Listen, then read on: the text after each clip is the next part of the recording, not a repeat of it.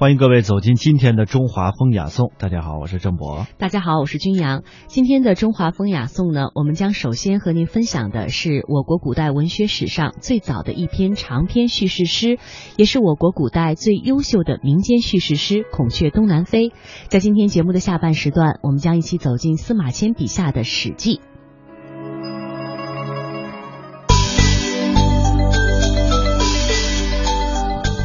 讲中华文化精髓，到华夏文明内涵，分析历史与现实的源流传承，洞悉哲理背后的人生。中华风雅颂，国学讲堂。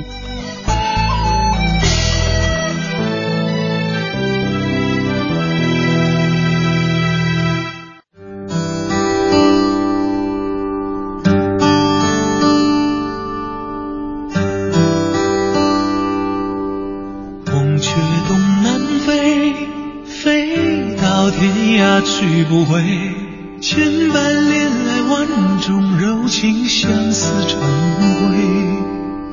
心碎的时候，秋声格外让人悲。天若不见人影，我愿生死相随。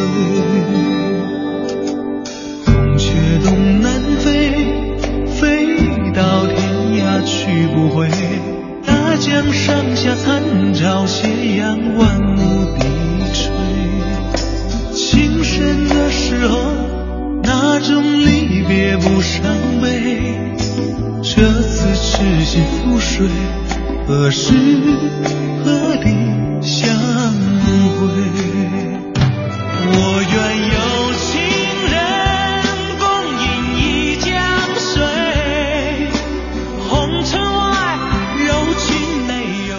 这首歌曲的名字叫《孔雀东南飞》。然而，我国在文学史上呢，有一首长篇叙事诗，它是汉乐府叙事诗的一个发展的高峰，也是我国文学史上现实主义诗歌发展当中的一个重要标志。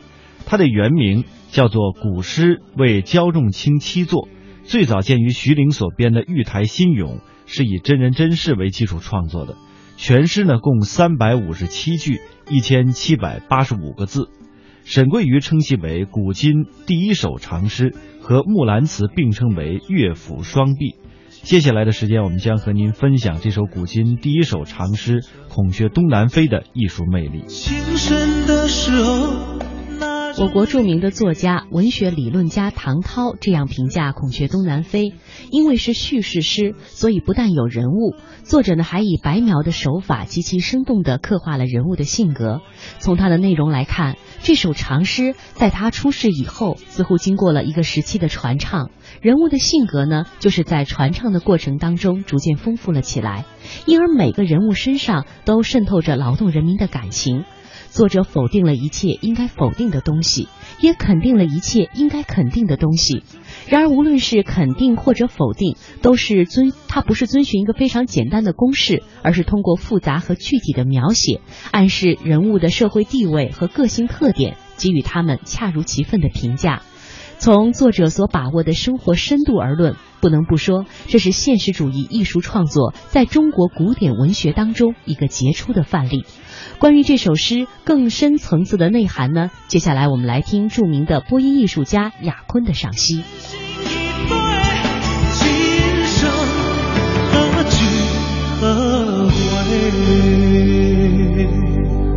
孔雀东南飞，孔雀东南飞，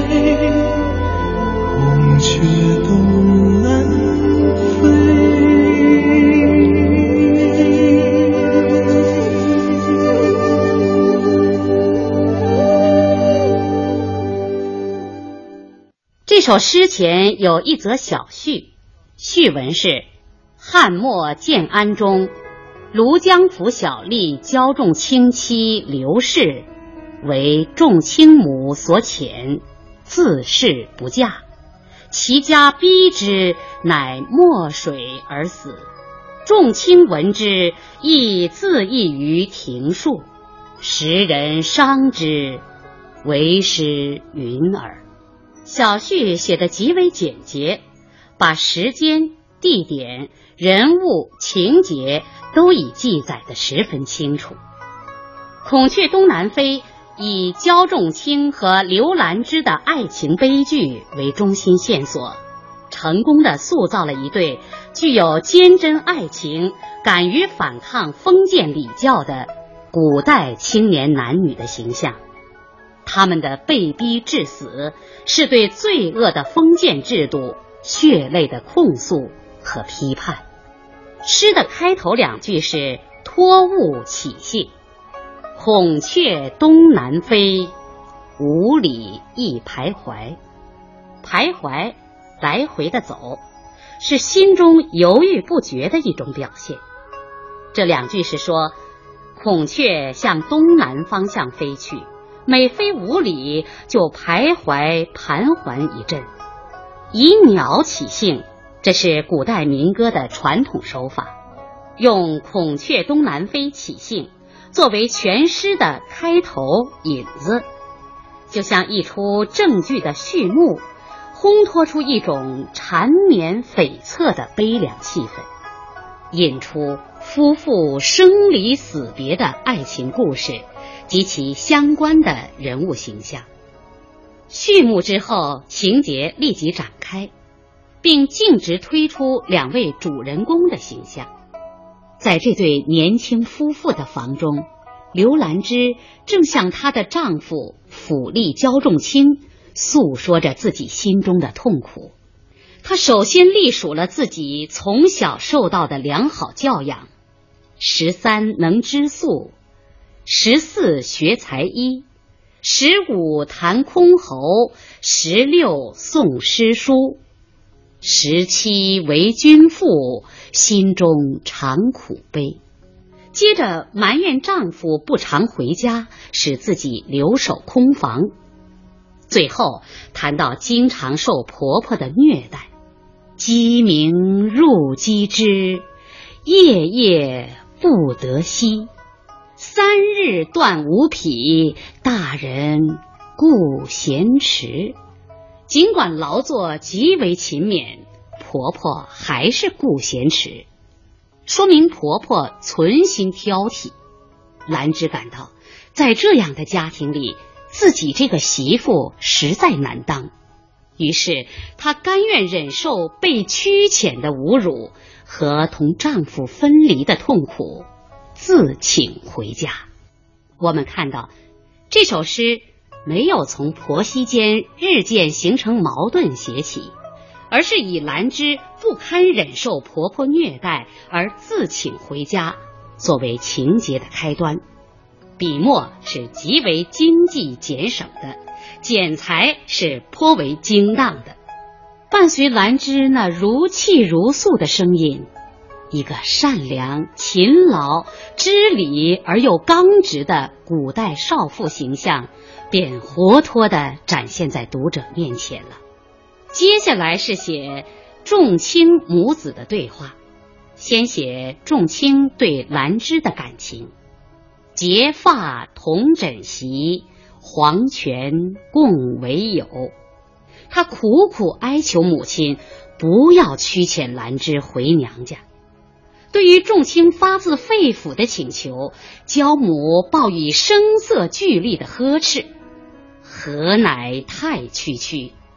此妇无礼节，举动自专游，无意久怀愤，如岂得自由？还说修遣兰芝以后，可以娶东家一个体态可爱的贤淑女子。在封建家长制这座威严的大山下面，仲卿尽管也扶为长贵，但终于压抑不住心中的悲愤。以终老不复娶表示了对母亲的反抗，当然，这就招致了焦母更为严厉的斥骂：“小子无所谓，何敢助父语？吾以施恩义，会不相从许？相从许，偏指焦母不答应仲卿的要求，就是说，你的要求是绝对办不到的。”仲卿母子的堂上对话是作者精心设计的一场争辩。这场争辩不仅急剧的推进了故事情节，而且通过人物语言初步展示了众卿母子各自的性格，特别揭示了焦母的冷酷专横。众卿在母亲面前虽然表明了对兰芝的态度，然而他毕竟无法抗拒封建礼教。只好回到自己房里向兰芝哭诉，让兰芝暂且委屈自己，先回到娘家避一避，自己也暂且回到府中办公室，以后再设法把她接回来。在这里，作者写出了众卿性格中软弱的一面，他比兰芝较少刚气，封建伦理对他的影响比较深。因此，在母亲和爱妻的冲突中，左右为难，一筹莫展。通关全诗，仲卿的话不仅展示了他性格发展上的层次，而且为对比兰芝倔强刚毅的性格特点起了很好的衬托作用。相比之下，兰芝清醒地认识到，婆婆同自己的矛盾是水火不相容的。她对丈夫说：“奉事寻公母，禁止敢自专，昼夜勤作息，临平饮苦心。未言无罪过，供养足大恩，仍更被驱遣，何言复来还？尽管他孝顺、勤劳、辛苦，最后还是被驱遣。”因此，他认为已经谈不上将来再回来了。接着，他主告众卿，自己相连内的种种东西用来迎娶新人是不合适的，快把他们送给别人吧。从今以后，我们再也没有见面的机会了，只是永远不要忘了我。兰芝的这段话写得十分精彩，在夫妇离别的前夜。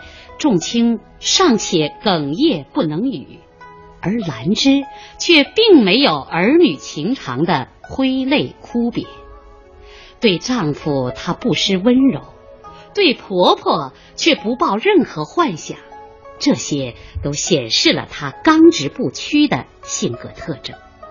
至此，作者写了三个不同场面的三组人物对话。长于对话描写本是乐府民歌的特点之一，《孔雀东南飞》是长篇叙事诗，因而这一特点更为突出。三组对话不仅写出了故事的发端发展，推进了情节的展开，而且生动地刻画了兰芝、仲卿、娇母这几个主要人物鲜明的性格特征。兰芝就要离开焦家了。一大早，他便穿着打扮起来。鸡鸣外欲曙，心腹起严妆。着我绣家裙，事事四五通。足下蹑丝履，头上戴帽光。腰若流纨素，耳着明月当。指如削葱根。口如含珠丹，纤纤作细步，精妙世无双。作者用排比的句式，不惜浓墨重彩，描绘兰芝离开焦家当天的种种打扮，不仅意在通过声调和色彩美来突出她的容貌美，而且意在刻画人物的心理活动，丰富人物的性格。兰芝忍受屈辱，准备离开焦家的时刻，她的举止是多么端庄，她的仪态是多么从容，她的心情是多么镇定。兰芝严妆完毕，上堂拜别婆婆，并和小姑告别。她对婆婆的怒不止，既不落泪，也不分辨，表现了她良好的家教和修养。坚强的兰芝在婆婆面前不肯掉落一滴眼泪，但在和她朝夕相处的小姑面前，却泪落连珠子，表现了她的心地善良。接下来写兰芝和众卿的分别：府吏马在前，心腹车在后。隐隐和田田，聚会大道口。下马入车中，低头共耳语。事不相隔清，且暂还家去。吾今且赴府，不久当还归。是天不相负，心腹为府吏。感君区区怀，君既若见路。不久望君来，君当作磐石，妾当作蒲苇。蒲苇韧如丝，磐石无转移。我有亲父兄，性行暴如雷，恐不任我意，逆以兼我怀。举手长牢牢，二情同依依。隐隐甜甜都是车子行走的声音，区区怀，钟爱专一的心意，见路收留的意思，亲父兄，这里偏指兄，就是刘兰芝的哥哥，逆以兼我怀，违背我的心意，使我的感情受到煎熬，牢牢，忧愁难舍的样子，依依，恋恋不舍的样子。众卿在大道口送别兰芝，二人立下互不背弃对方的蒲苇磐石之誓。蒲苇和磐石生动地比喻了他们爱情的坚韧和笃厚。作者又借兰芝之口交代了他的哥哥也是一个如同焦母一样的人。他告诉众卿，事态恐怕不会如意。这就为下文的情节发展做了铺垫，起承上启下的纽带作用。举手长牢牢，二情同依依，运用叠词状写众卿兰芝的依恋不舍。它像一幅生动的人物剪影，富有很强的感染力量。兰芝回到娘家以后，不过十余日。县令就派媒人来说亲，遭到拒绝；继而太守又派媒人为自己的儿子提亲。这两次提亲，从侧面表现了兰芝的貌美和贤惠，也证明了她被休弃的无辜。在太守迎亲的当天，兰芝举身赴清池，众卿自挂东南枝。他们用生命实现了蒲苇磐石的誓言，这个悲壮的结局具有震撼人心的力量。他告诉我们，封建礼教制度摧残年轻一代的幸福，必然会激起反抗。焦仲卿、刘兰芝的死，则是他们在当时具体情况下所仅能采取的反抗手段。他们以死殉情，就使得封建势力对他们的压迫全盘落空，从而给了压迫者一个极其有力的打击。诗的这一节已经推向了高潮，展现了矛盾的结局。写到这里，本来可以结束了，然而作为长篇叙事诗，至此戛然而止，未免使人觉得情调过于悲凉。所以，作者给这首长诗安排了一个富有浪漫色彩的尾声：“两家求合葬，合葬华山傍。东西植松柏，左右种梧桐。枝枝相覆盖，叶叶相交通。中有双飞鸟，自名为鸳鸯。仰头相向鸣，夜夜打五更。”行人驻足听，寡妇起彷徨？多谢后世人，戒之慎勿忘。尾声用连理枝和比翼鸟来象征众卿兰之爱情的坚贞不渝。这个大胆的想象，表现了作者对死者的深切同情，反映了人民相信争取婚姻自由最后一定胜利的愿望。孔雀东南飞这出凄楚哀壮、曲折动人的爱情悲剧，就这样在作者反复吟咏和告诫声中，徐徐落下了帷幕。孔雀东南飞在艺术上取得了惊人的成就，它是汉代民歌体叙事诗的高峰作品。明朝胡应麟说他质而不理，详而有体，五言之始也。并誉为古今绝唱，它不愧是我国文学艺术宝库中一颗璀璨夺目的明珠。每天一小时，请随我们走进大观园，感受红楼儿女的情怀；每天一小时，随我们坐进白鹿书院，听朱子的治家格言；每天一小时，可邀李白品美酒，白居易赏梅花。今天这一小时。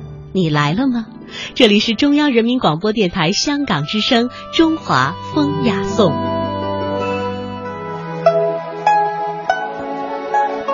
接下来我们听到的是《孔雀东南飞》的朗诵片段。《孔雀东南飞》，古乐府民歌。孔雀东南飞，五里一徘徊。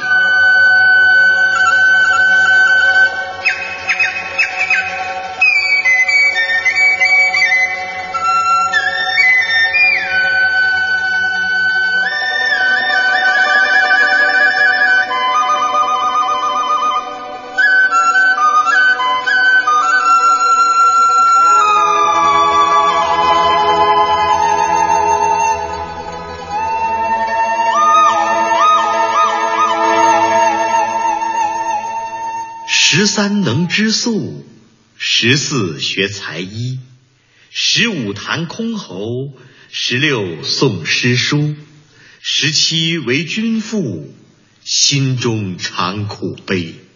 君既为府吏，守节情不移。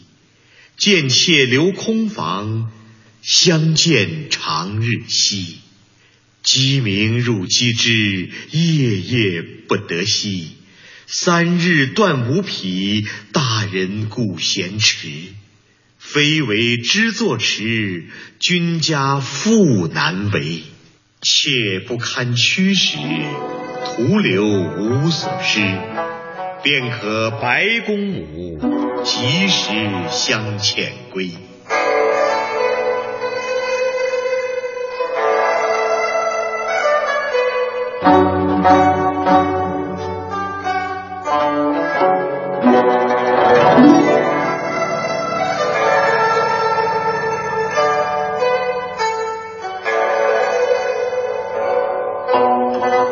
府吏得闻之，堂上泣阿母，而以薄禄相，幸妇得此妇。结发同枕席，黄泉共为友。共事二三年，时而未为久。女行无偏邪，何意志不厚？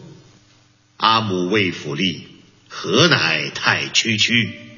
此妇无礼节，举动自专由，无意久怀愤，如岂得自由？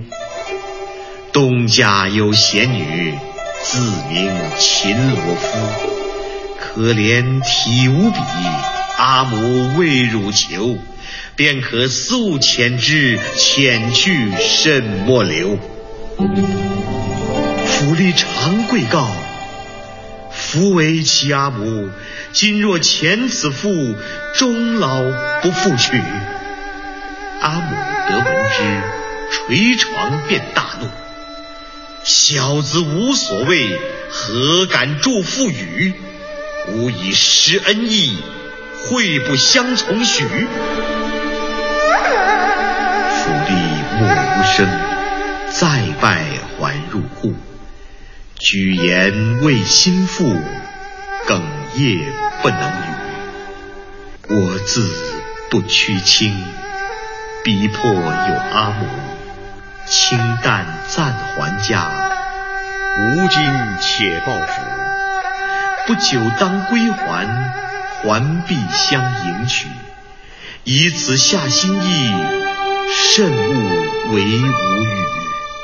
心腹为府吏，勿复重分云。往昔初阳岁，谢家来贵门，奉侍寻公母，尽职敢自专。昼夜勤作息，聆听迎苦心。未言无罪过，供养足大恩。仍更被驱遣，何言复来还？妾有绣腰襦，微蕤自生光。红罗覆斗帐，四角垂香囊。香帘六七时，绿壁青丝绳。物物各自异，种种在其中。人见物一比，不足迎后人。留待作魏诗，于今无会音。时时为安慰，久久莫相忘。